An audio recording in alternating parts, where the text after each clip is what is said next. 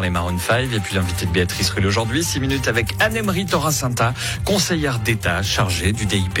Bonjour Anne-Emery Toracinta.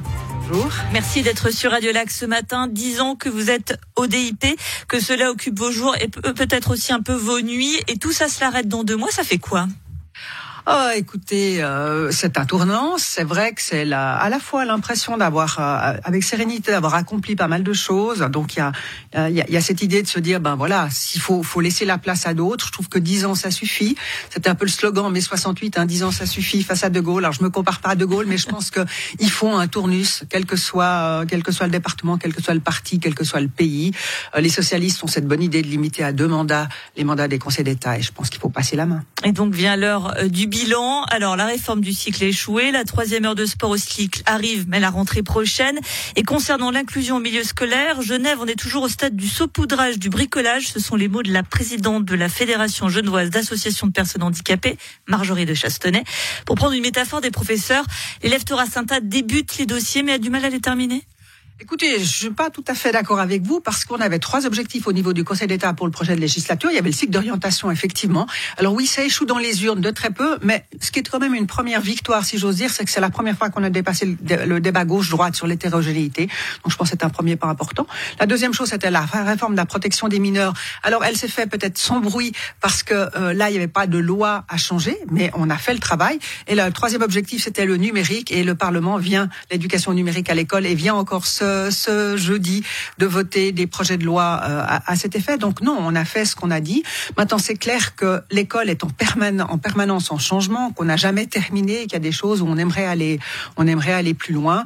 Euh, l'inclusion scolaire, oui, j'aurais aimé faire plus. Malgré tout, le pourcentage des élèves inclus a augmenté, mais je crois que ce qui est un frein manifeste à l'inclusion aujourd'hui, c'est la structure de l'office médico-pédagogique qui est sortie de l'enseignement régulier et qui fait qu'au fond, l'école régulière se sent un peu déresponsabilisée par rapport aux élèves en difficulté. À l'OMP, parlons-en. Comment ne pas parler forcément de ce qui s'est passé au foyer de Mancy euh, Votre responsabilité a été clairement pointée du doigt dans le rapport de la commission de contrôle de gestion du Grand Conseil. Vous avez minimisé les risques liés à l'ouverture des structures à l'OMP, loi du silence, manque de confiance, centralisation excessive, peur de la sanction, c'est ce que dit ce rapport.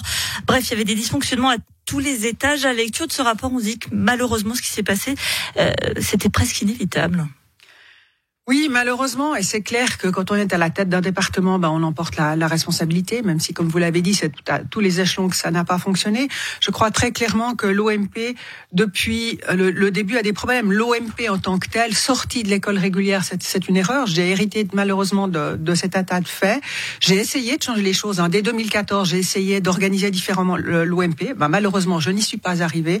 Peut-être que ce qui s'est tristement passé à Mancy aura fait prendre conscience euh, à tout le monde d'abord de la difficulté de prendre en charge euh, ce, ce type de jeunes, des moyens qu'il faut y mettre, et puis du fait aussi qu'il faut probablement réformer cet office. Mais vous savez, quand on se heurte euh, à une telle résistance, eh bien, euh, ceux et ça résistance de qui? Ben, d'une partie du personnel de l'OMP. Alors, ce sont des gens très engagés sur le terrain avec les jeunes. Hein, je ne remets pas ça en question, mais il y a, y a, un certain nombre de personnes dans cet office qui continuent à penser que c'est les seuls capables, au fond, de sauver entre guillemets ces, ces enfants, qu'il faut fonctionner de cette manière-là. Et quand on veut changer les choses, eh bien, le plus simple, c'est de dire qu'on est, autoritaire et autre, et puis comme ça, on, on, empêche les changements.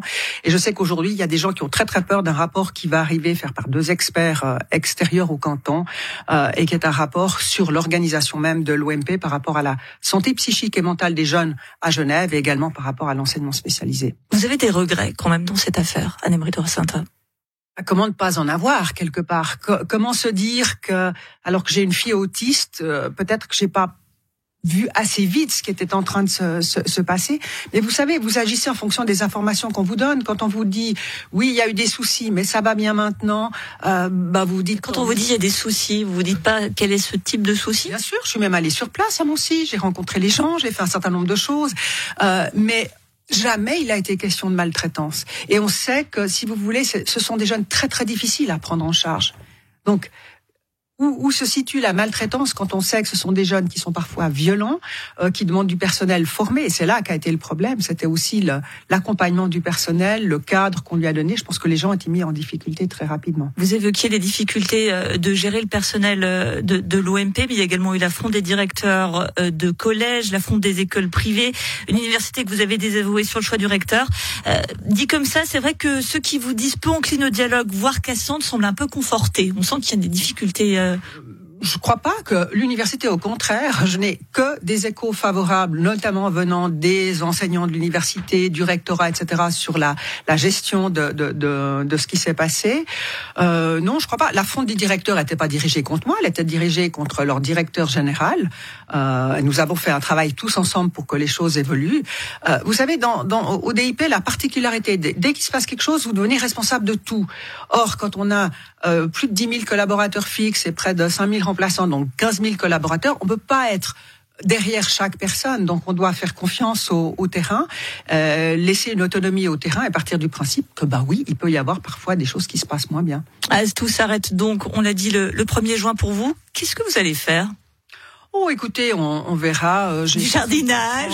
Euh, j'ai envie de m'occuper de mes, mes, mes petits enfants. Euh, j'ai euh, envie de prendre un peu de temps. Puis j'ai toujours été assez active dans l'associatif, en étant bénévole. Donc je vais certainement continuer à m'engager de manière bénévole ici ou là.